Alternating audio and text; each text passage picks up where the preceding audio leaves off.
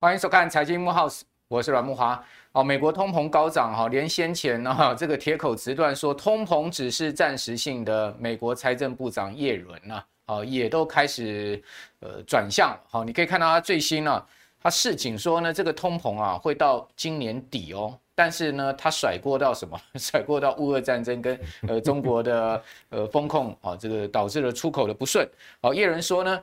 啊，这个今年以来啊，美国的通膨一直都很高啊，啊，而且呢，可能持续到年底。他预料经济会减缓哦，但是衰退并不是不可能呃避免的了哈。也就是说，他认为还是有机会避免衰退的啊。那原因是美国民众拥有不少的这个积蓄哈，银行里还有钱，而且劳动力市场还很强劲哈。不过他也表示说呢，这个通膨居高不下是全球性的问题哦，哦，不是说只有美国啦。哦，那这个战争哦，以及呢中国大陆的风控哈。就是造成这个通膨有可能会持续到今年底的主要原因。那为了打通膨啊，哦，联准会也大幅升息，所以今年股市就大幅震荡嘛。那今年以来股债双跌，哦，那为了避险哦，这个外国投资人哦，今年的动作非常的奇妙哦，哦，是反向的不把钱汇回本国去，反而呢满手都是美元哦。所以大家看到《华尔街日报》的报道说什么？他说外国人持有美元的部位哈。已经逼近了到这个历史的这个高点了哈。德意志银行外汇策略师就说了哈，美元成为是躲避全球停滞性通膨的标的哦。所以说德意志银行的策略是已经看到全世界会进入到停滞性通膨。那什么叫做停滞性通膨？哦，这很可怕哦。也就是说，通膨不下来，但是呢经济出现衰退，好，经济不成长，好，这叫停滞性通膨。那美金啊，哦，就是他们看到是当前呢少数几个还可以提供啊正报酬的。这个金融资产，现在大家去银行存那个美元定存啊，有些优惠的哈，现在已经来到一点五到一点九了哦。这个台湾有些外商银行哈，已经这个呃在开始吸金了啊，叫民众去存美元了哈，这个提高呃利率，好吸引大家的资金。那大大幅紧缩的呃政策之下哈，我们看到欧洲央行可能七月要升息，好，然后英国央行已经连续五次升息了，那韩国央行可能七月份还要升息啊。韩国现在目前的基准利率啊。已经升到一点七五了，那眼见七月韩国可能利率会来到两趴，那中央银行呢是不是会逼得不得不升息？那全世界的央行都大幅升息，所以你可以看到这个礼拜，好，这个台股可以讲说是一天大跌，一天大涨，一天大跌，一天大涨，好，投资人被大喜三温暖，好，这样子的，呃，左扒右扒，好，扒来扒去，扒到大家都昏头了，好，多头也趴了，空头也趴了，好，所以呢，多空全趴的行情之下。哦，就是哦，现在目前看到了整体市场的气氛啊，这个氛围可以讲说是非难非常难操作了哈。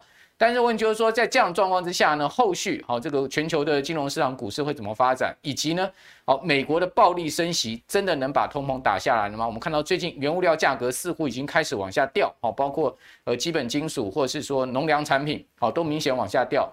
但是有一个疑问了，哦，原物料价格往下掉，真的能让通膨整个情况趋缓吗？哦，因为原物料毕竟也只是呃所谓的通膨之一环嘛，哈，它并不是全面的这个通膨的最重要的哈，或者是说呃都是以原物料为主的哈，这个通膨还有其他的因素，哦，是不是真的能让通膨下来？好，我们今天要来请教呃 Vincent 哥，哈，Vincent 来到我们的节目中呢，再次跟大家来谈哈全球总经，以及呢今天 Vincent 啊要来。告诉大家呢，诶，在这样状况之下，诶，还是有逆势在上涨的产业跟族群，哪一些标的是下半年大家可以值得追踪，好，可以看好的。好，Vincent 你好，呃，木华哥好，各位投资人大家好。好，Vincent 这个美国联准会的暴力升息哈，我们可以看到，哎，的确有一点这个绩效出来了哈。鲍尔这个礼拜其实到美国国会去进行这个半年一次的货币政策报告嘛，好，先去参议院，好，再到众议院，然后两次讲话其实没什么新意，好，大家可以看到鲍尔说什么呢？鲍尔说呢是 unconditional 了哈，也就是之前联准会的书面报告已经出来了，就是说联准会现在是不惜代价要把通膨打下来。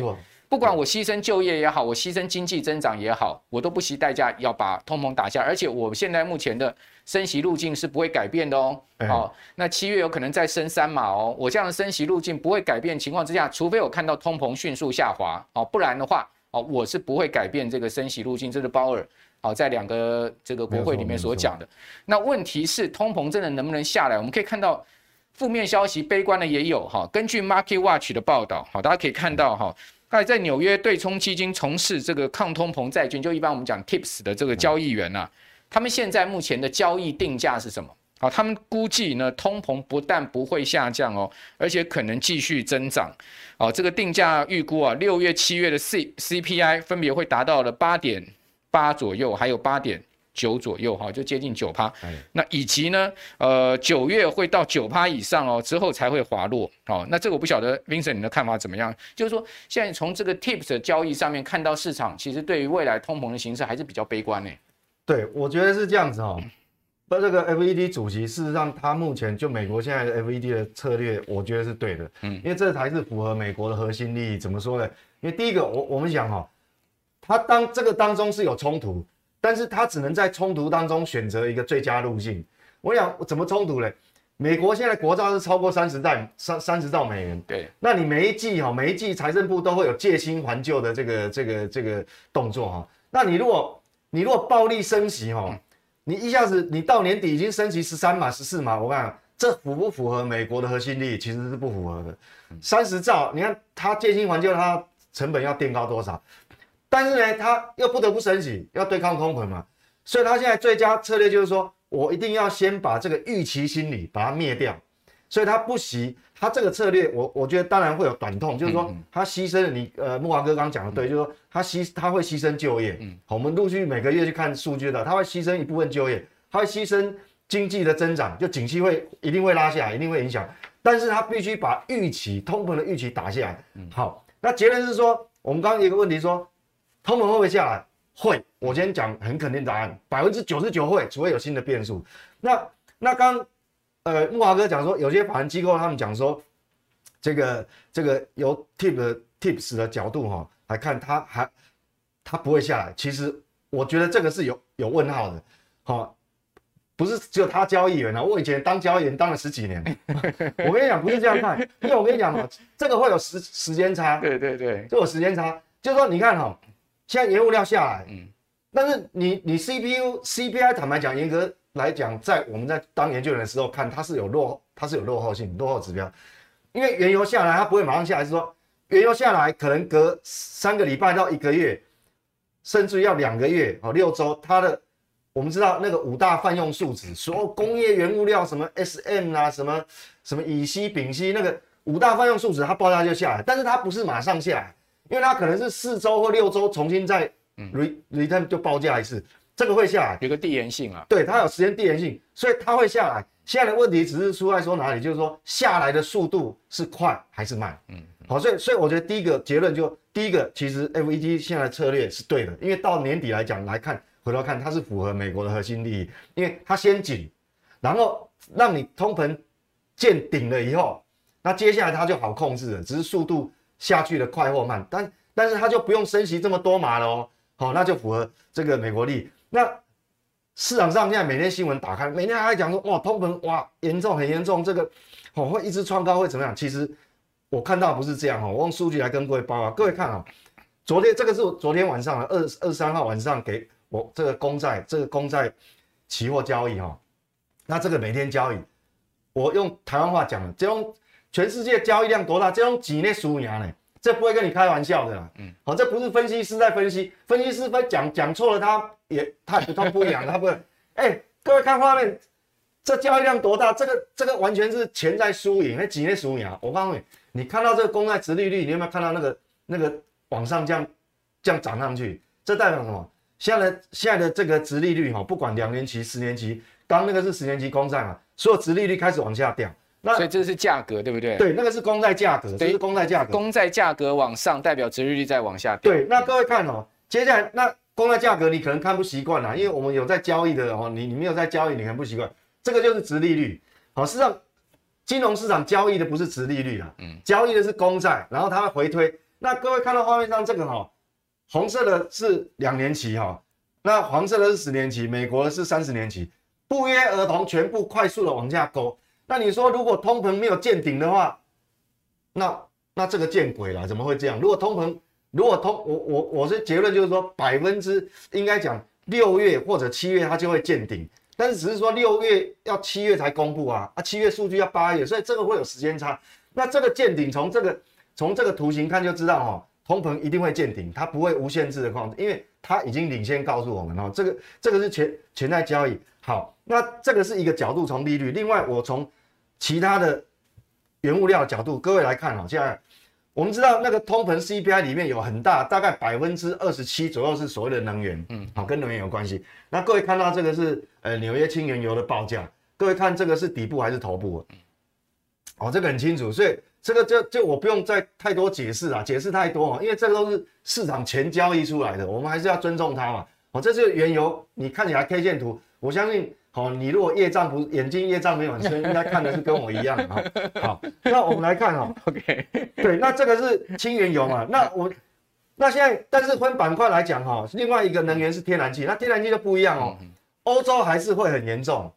因为那个有运输的问题，俄罗斯断气的问题。那是除了欧洲以外，其其他地方通膨会不会下来？会。各位看到现在是美国天然气的这个期货的这个 K 线图，最近也大跌。对，嗯，这个哈，短短在六月大概一个多礼拜而已，波段跌幅三十五趴，嗯，三十五趴。刚原油大概跌十五趴，这个天然气已经跌了三十五趴。那这是能源部分，但木华哥哈刚也有讲到一个问题说。CPI 的成分里面当然不止原物料，那没关系，等一下我会多做这个哈，做详细解读，那各位就会有个架构的上的概念哦，很清楚。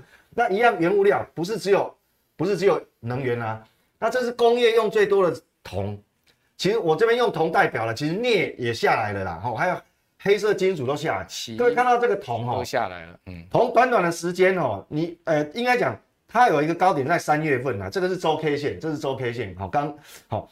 那三月份的高点，你这样下来的话，跌幅二十五趴，嗯，所以当然这个也附带哈，跟刚木华哥这个讲的一样，就是说铜下来相对哈，代表通膨，我觉得通膨见应该要见顶下来，但是它有个副作用，这代表景气也下滑，对，经济你那个，后面是经济的问题，对，因为你会跌二十五趴，不是这样，嗯，那最近还有一个大家炒作的议题叫做什么？哇，会缺粮，农粮问题，那这个又来了，各位，我刚刚各位让各位看一下这黄小玉哈。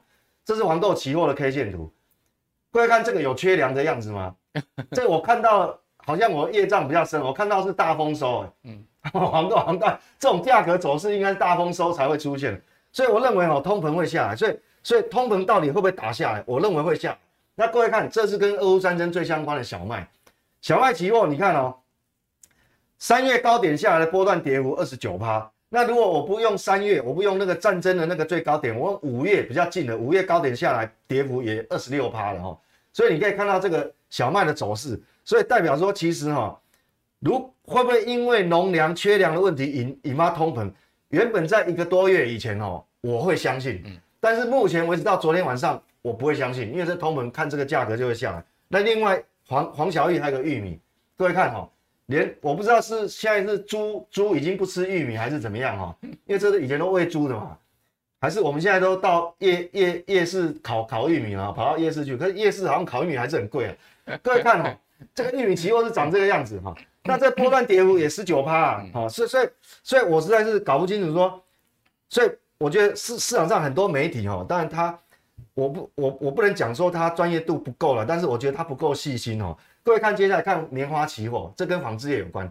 那棉花期货这个波段跌幅也大概三成哦，五月份到现在，所以代表说所有的原物料全部下来。嗯，那我认为通膨会见顶。所以第一个跟我们投资有什么关系？当然有关系。我告诉你，不要害怕，不要害怕。它可能前前三次哈升息，它是暴力升息，对，但是后面它会松手。嗯，但是哈有个副作用，就我们药下的太猛哈。对。就跟木华哥讲了，经济有没有影响基本面？会。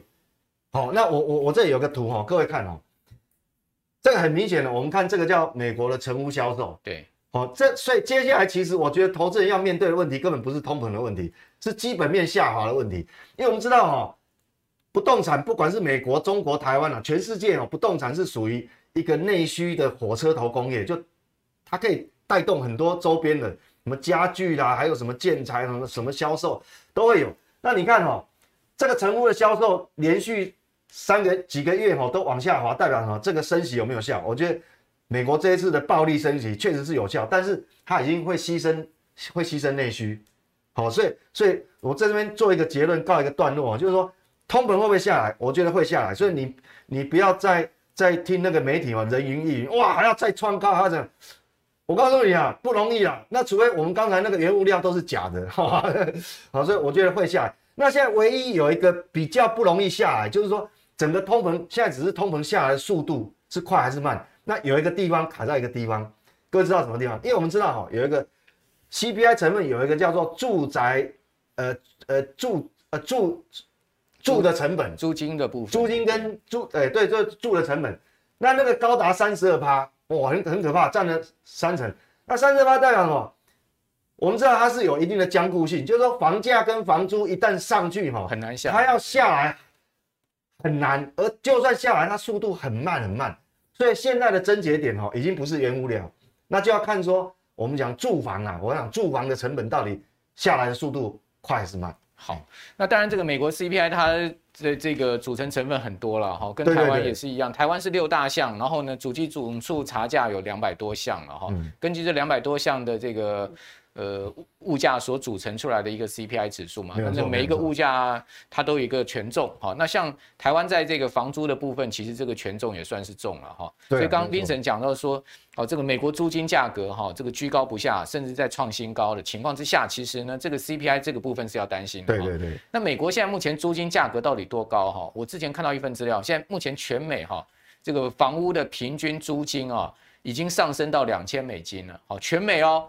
哈，美国五十州哦，这么大的一个国家哈，那居然呢，这个租一个房子哈，一个月至少要六万块台币了哈，这是平均价。如果说你是在呃这个 DC 的，你是在洛杉矶的话，那这个远远超出平均价了。没有错，没有错。那那这个租金上去就很难下来，确实，这个租金两千块跟去年比涨了二十趴。好，所以这个涨幅相当大。另外，二手车的价格能不能下来是个问题嘛？还有就是说，机票的价格，因为这次的通膨，它有一点从商品的这个通膨呢，转移到这个所谓服服务业的通膨。那所以说通通膨后面的这个整个形势哈，是呃还要再继续观察。不过刚刚讲商品的部分，确实它确实我们已经看到要往下掉哈，食物的价格啦等等，应该是会比较明显的往下掉。啊，但问题就是说，其他东西能不能同步下掉，这是一个另外我们要去考虑的地方。那此外呢，就是说，这个美国联准会二十八年来最大的升息行动，一次升三码，哈、嗯，那看起来七月有可能再升三码。现在目前我认为会，现在市场的这个定价是这样子哈，七月再升三码，然后呢，九月，好，这个市场认为可能有机会再升三码，好，然后呢，这个呃十一月升五码之后呢，十二月就不升了。哦，或者说呢，呃，这个七月升三码哈，然后呢，九月升五码，那十一月呃，这个也升五码，然后呢，这个呃呃，对不起，十一呃呃，这个十一月升五码，十二月再再升五码，好，就是说后面大概定价是这样子了，就是说呃。差不多再升差不多一点七五个百分点到一点五一点五个百分点到一点七五个百分点之间了，也就是说把今年底的联邦基金利率拉到差不多是三点二五到三点五的这个这个大概是上上下这样一个范围内。好，那明年可能就要开始降息了啊，明年就可能在那为什么明年要降息呢？就是这个问题出来了啊，这个美国前财长 Summers 哈他说呢，美国需要这个失业率哈。上到哈这个一年达到十趴哈，它有几个条件呢？哈，说一年达到十趴，好，或者是说呢五年失业率达到六趴，或者说两年失业率达到七点五趴，来一次这样子的一个大失业潮哈，美国的物价才能被打下来。好，那换言之就是说，即使不是呃这么严重的一个呃这个失业的情况哈，恐怕呢这一次的暴力升息啊。也会伤也会伤害美国的就业市场跟美国的经济嘛，哈，所以现在大家担心的就后面是呃经济的问题哈，跟就业的问题，包括最近伊隆马斯克也讲说这个特斯拉要裁员十趴，好，那为什么要裁员十趴？当然他是要节省成本嘛，哈，他 看到了这个整个整个问题面，好，在经济问题面上的产生，他就开始要这个有动作，好，那 Vincent 你怎么看呢？就是说现在会不会变成是一个失业的问题？我觉得是这样子哦，他现在变成说我们讲说。原物料现在是下来了，所以我认为通膨见顶的几率百分之九十九了。嗯，好，那现在九月我的看法是这样，就七月份升息三嘛，应该还是板子上钉钉了，钉钉子的，但跑不掉。为什么？因为我想这个呃七月在公布六月的通膨率的时候，它还不会马上下来，因为我刚刚前面有讲，虽然原物料下来，但是它这个会有时间差，很，会有递延性，就是说它要过，它要隔一段时间，那个那个通膨率才才才会见顶下来。所以说这个利率哈，我个人看法是这样，就七月升息三码，嗯，但是它有个空窗期，七月升升完三码之后，跳到九月的时候，会不会九月再再暴力升息三码，哎，这个就有变数了。对市场的看法，有一说是三码，有一说是两码。对，因为如果你通膨，如果我们刚刚所推的通膨它它见顶了，好，八月一公布，七月的时候掉下来，嗯那有可能九月的动作就不一定了。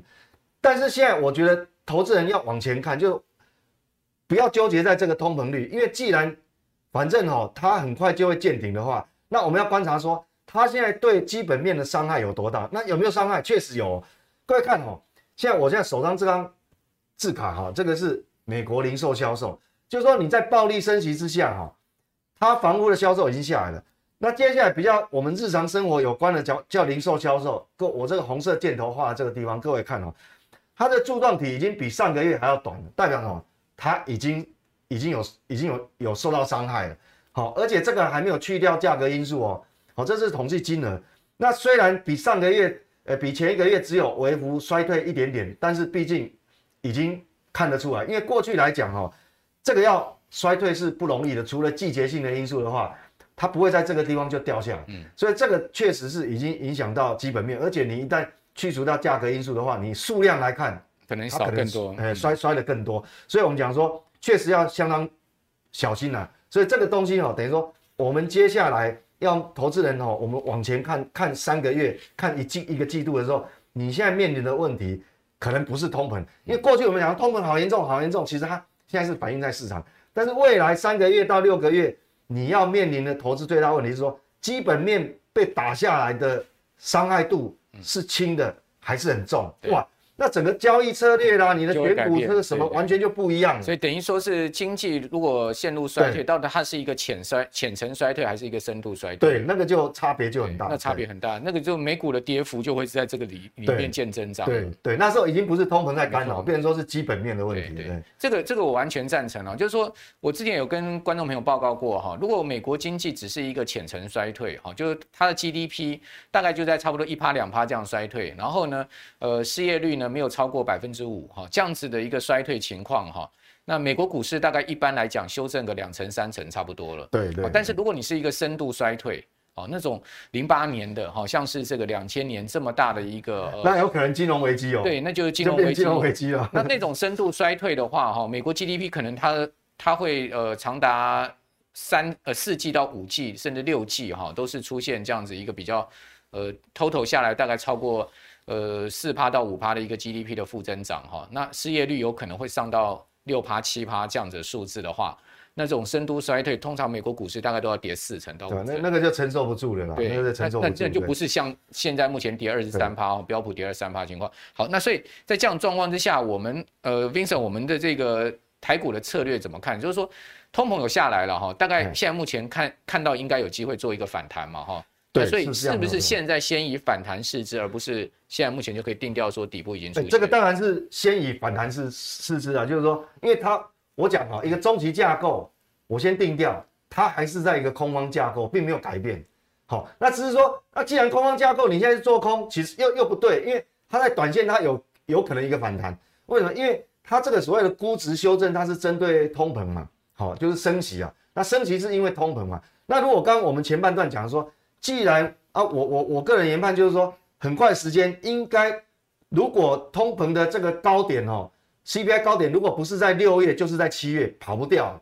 但是比较麻烦是说，六月的通膨数据要七月中才公布啊，七月的通膨数据要八月中才公布，那这有落差。好，但是基本上只要一看到这个见顶哈，基本上市场的氛围它会领先反应，就像债券，债券天天交易，所以从债券交易的。价格状况来看，是应该会见顶。那回过头来，我们看我们自己国内股市，那我们要看现在因为升息的状况呢，估值修正。我先讲结论，它应该告一告一个段落。什么叫估值修正告一段落？就是说，你暴力升息之后呢，原本哦，不管你的获利呃是怎么样，就是成长幅度都基本面没有改变状况之下，原本去年我们愿意给大盘。比如说二十倍本益比好了，但是现在因为你升息之后，你的所谓的我们讲说无呃无风险交易成本公债来讲哦，回推市场不愿意给你那么高本益比，可能只愿意给你十五倍。我举例了，好，那十五倍是不是已经反映到市场？我认为已经反映到市场。我有一个证据，有一个数据了，跟告报告各位哈，现在快六月底了嘛，去年的六月底加权指数在什么地方？在一万七千七百多点。那现在在多少？现在已经接近一万五千点嘛。昨天的最低的时候，那你看，同样是在六月份，为什么少掉了将少掉了两千五百点？这个两千五百点就是因为升息所造成的市场所有市场估值的下调哦。那那至于你的获利改变，那就不一样。你如果获利可能下修的话，那就要再再往下修。所以现在来讲，估值修成告一段落。那我们接下来就就要看了。那如果说从这个一万五千两百多两三百点的这个位置，再往下跌的可能性有多大？对不对？我们合理嘛？这样推，切开推。如果你的基本面比去年同样同时间的状况还要差，那我告诉你，一万五跌破的几率就很大。那如果我们现在基本面状况比去年的当下这个时候并没有差很差，好，比比那时候好，那我告诉你，跌破一万五的几率就很小喽。好，因为我们估值已经调整过了，但是现在看基本面，好，那这从什么地方可以看？各位看画面上这个，我们讲说台湾的外销订单哦。现在是在画面上看到这个蓝色柱状体是我们外销订单的这个柱状图，这个是你这礼拜一才刚刚公布的，它是不是比上个月好？好，那本来上个月哈，大家很担心哦，因为红色的曲线是年增率，哇，突然是年增率掉到负的，大家很害怕。但是各位看新公布出来外销接单，这个是未来一个半一到两个月的上市贵公司的营收会反映会反映出来。那你既然比上个月好，那代表哦。呃，应该讲年增率现在是翻正，年增率是六趴嘛，代表你比去年当下这个的时候啊，去年去年是一万七千七百多点哦，那现在是一万五千大概三百多点左右。那既然比去年好，你要再往下破底的几率是不是就变小了？好，那我们来看细项。那我们从外销订单的这个细项来看，但主要我们出口哦，我们挂牌公司主要但主力我们的主产业主力是资通讯跟电子电子产品啊。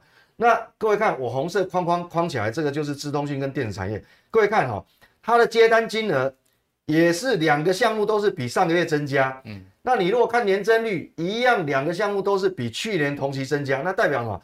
虽然有一些板块是衰退，各位是看好，除了这个资通讯跟电子产品，光学的部分就面板呐、啊，它要衰退，基本金属也衰退，机械也衰退，橡胶也衰退，化学品呢，化学品是成长，这代表它。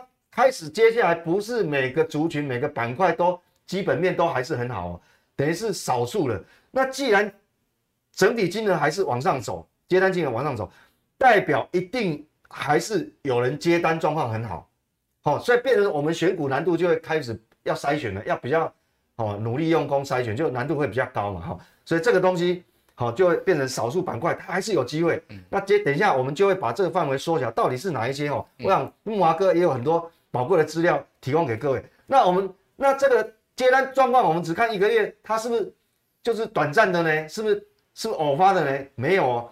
各位看这个还有个外销订单的动向指数，它又是外销订单的领先指标。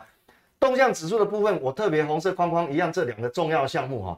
那右手边也有个红色框框，你看以订单金额来来调查统计哦，自动讯是五十七点一，电子产品是五十二点四，都还是在五十以上。都还是在五十以上，代表什么？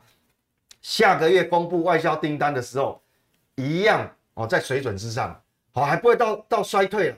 如果衰退的话，我告诉你哦，我可能就要翻空了，我的整个交易策略就不一样。是，好，所以从这样来看的话，就知道说，接下来我们投资人不要悲观，因为通膨它有可能见顶，所以接下来哈，它有可能会有反弹，当然这个反弹的空间到底大不大，那另当别论，也许不太大，它可能是时间波的反弹，但是哦，你这个。地方，你如果全力去追空，或者说你就一刀砍，全部砍在阿呆股，其实对你也是不利哈。所以这个状况背景要让大家知道。好，那现在目前正在一个转折点中嘛，哈，只是说这个转折点是一个中长期的转折点，还是一个短线的转折点？那当然要看后面整个。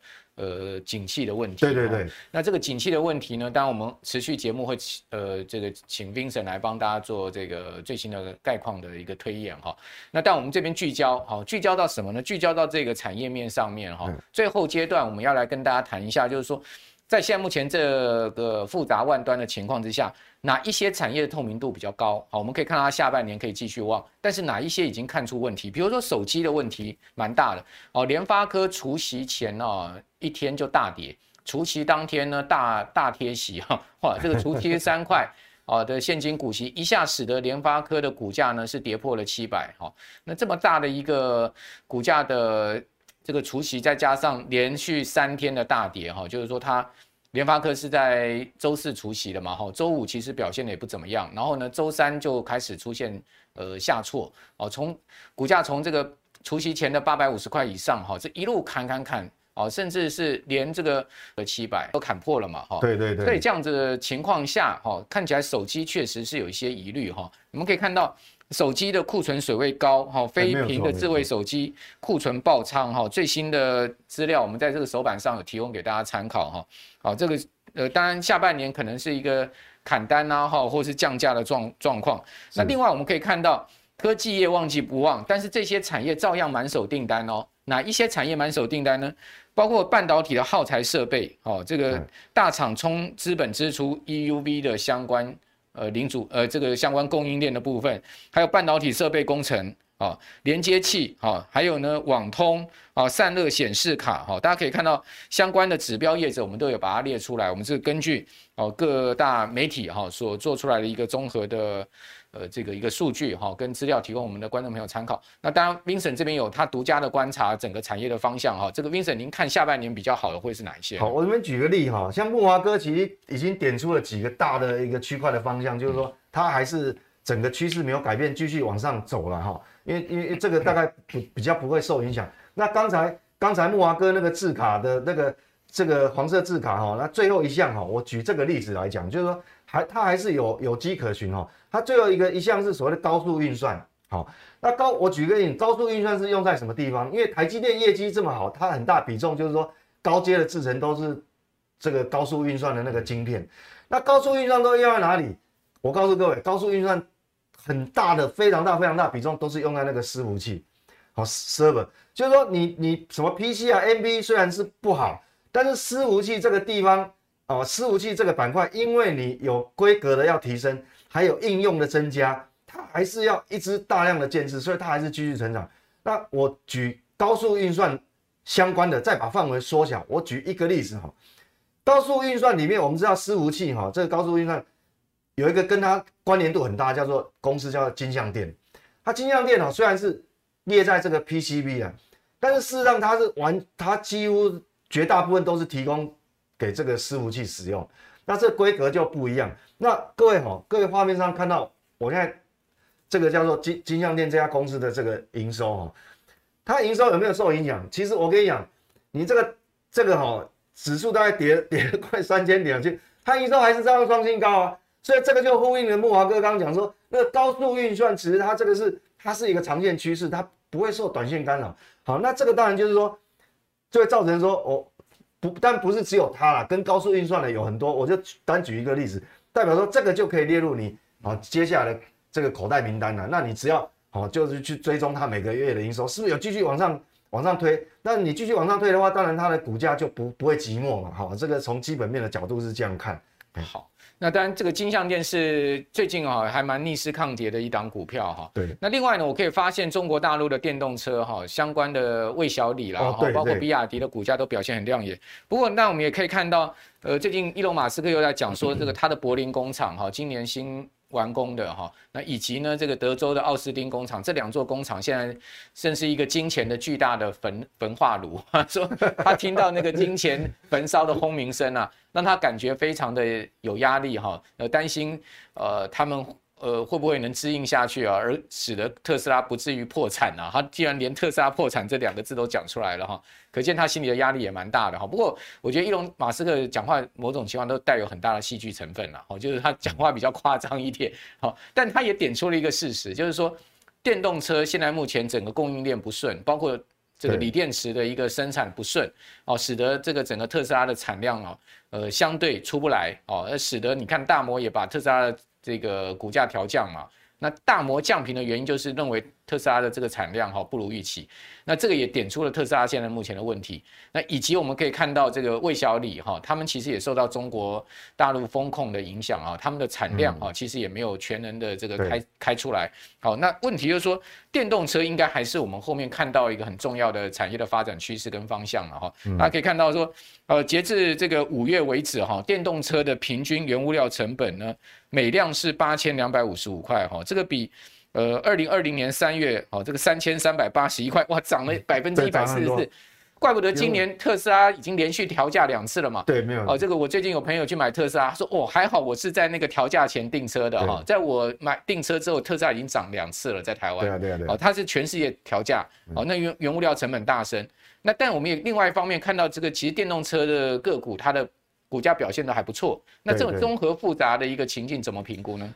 我觉得说基本上哦，产业的趋势方向是没有改变，因为这个新能源车这个产业的趋势哈，它不是一年两年在算的，它是五年、十年，可能二十年。那当然中间会有波折了。那特斯拉股价最近当然是表现哈，就是比较不好，但是它，我认为我结论哈，我认为它只是一个个案，就是说因为。它有新的厂投资，所以它初期的资本支出会很高，它折旧的负担会很高，所以它会影响到它一点的财报。但是我认为它是个案，为什么讲个案？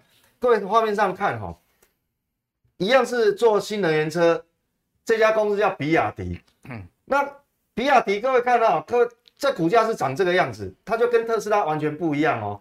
那你看哦，那当然特斯拉它在大陆也有设厂嘛，它也在大陆其实它卖的非常好。那你现在看哦，比亚迪的股价是创历史新高，这这个不是波段新高而已哦，这是历史新高。OK，好，这是历史新高。所以很显然哈，我觉得如果这个这个特斯拉的老板哈马马斯克在在咬着牙根坚坚持下去哈，他一样会柳暗花明又一村呐。因为我们来看哈，各位画面上这个是大陆的新能源车的这个这个销售量哦。你看哦，它一路上去，我们知道特斯拉在大陆它也是卖得很好。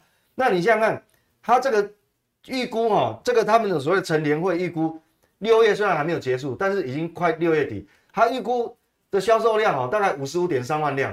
那那个年增率哦，已经突破一百趴了。所以这个趋势哦，不会因为你经济不好，它会有影响，但是没有办法影响它整个长线的趋势。那当然这个是大陆，我还看各位看一个全球，全球我们讲说。这专业机构估的，这也不是我估的嘛。那我们刚刚看到大陆是全球最大的这个汽车市场，也是最大的新能源车的市场。那大陆都这么好，那所以这个这个数据也不坦白讲也不会误差太大。那这个全球的电动车，各位看到这个到这个二零二二五年哈，它成长趋势，它它的这个复合成长率还是很高。所以我认为哈，在这个板块里面，你还是找得到呃让你很满意的这个投资标的。那如果说，其实哦，我们过去一个多月，我其实有一个标的哈，我们讲很久。如果你真的不太好挑哈，你不太会挑，其实有 ETF，而且这个 ETF 还不是只有这个这个香港的或美国的哦。其实台湾现在挂牌的 ETF 有很多哦，我不管是元大、中信还是哪一个机构，他们有发也是投资全球的标的。那我举这个例子，各位看哈，这个是在香港挂牌所谓的中国电动车哈，这个这个。这个中国电车啊，就是电车痴汉啊。我以前其实这个标的我已经讲过很多次了，这电车痴汉，我这电车痴汉。你如果在这股市很很糟、很糟、很糟的状况之下，反而是创造好买好买点。为什么？我们讲说这个趋势是五年、十年。你如果敢在这个一个多月前呢这个杀下来之后，反而是这个介入的话，哦，你去存股这种标的，你看这个一波波段上来，这不用我看，你看图形你自己就有那个感觉的哈。我不用讲说它涨幅多了。所以我的结论是说哈，我们投资产业。不是说因为你升息哇，或通膨，或者说啊景气衰退，我们就完了，就完全灭顶了。没有，只要是趋势产业的板块里面，其实哈、哦，当不景气就大盘不好的时候，把整个股价拖下来的时候，有时候反而会创造投资人很好的一个机会点了。哦，但但这个只局限就我像木华哥刚刚点出了几个大方向，就是那个那个趋势趋势不变的那几个板块，那里面一定会找到好标的。嗯，好。那下半年我们看起来就是说，在整个半导体产业的部分哈，在先进制程的部分应该没有什么太大问题哈，但是成熟制程可能稍微要注意哈。你可以看到最近其实哦，联电的股价也跌到四十二块嘛哈，那力积电的股价也大跌，包括世界的股价都跌到八十块出头了哈。那这三档成熟制程的股价压力也很大，虽然说台积电跌没错，但是事实上看起来这个先进制程的。这个这个呃，它的一个所谓的影响性，在整个现在目前产业供应链上面影响会比较少哈。那另外呢，就是消费端我们要稍微小心。对，消费端呢，就是说，当你美国的真正真的影响到它整个消费市场，就是我们讲它每个月公布那个零售销售数字，如果真的是连续性的往下掉的话，我告诉你哈，那当然全世界都会受影响，因为你想它美股一定会修正嘛，那美股修正。那那亚洲的不要说台湾，亚洲所有的股市也会被干扰嘛，好，这一定。但是当然干扰是指数，但是总是会里面有一些对。的产业，它还是不错的。没错，好，所以消费端像手机啦、笔电啦，好这些你可能就相对稍微避开一下。但是刚 Vincent 所讲的电动车，好或者说伺服器，好这些比较偏向哦企业端的部分，或是说呢，哦大家在这个出行上面必须要用到的哈，这个必须消费的部分，哦不像说你笔电可以不换嘛，但是如果说你没有车子的话，你就不能出门嘛，好，所以说在这样状况之下呢，我们还是可以注意特定的哈，这个有机会的产业。今天非常谢谢 Vincent，哎，谢谢，好，也谢谢我们所有观众朋友的收看，好，请您啊，这个每个礼拜六、礼拜天晚上哈，准时收看我们的财经慕 House 啊，同时呢，到各大的平台上面帮我们订阅好我们的节目哈，比如说您可以到脸书啦，到 YT 上面去订阅我们的节目啊，我是阮木华，我们明天再见，拜拜。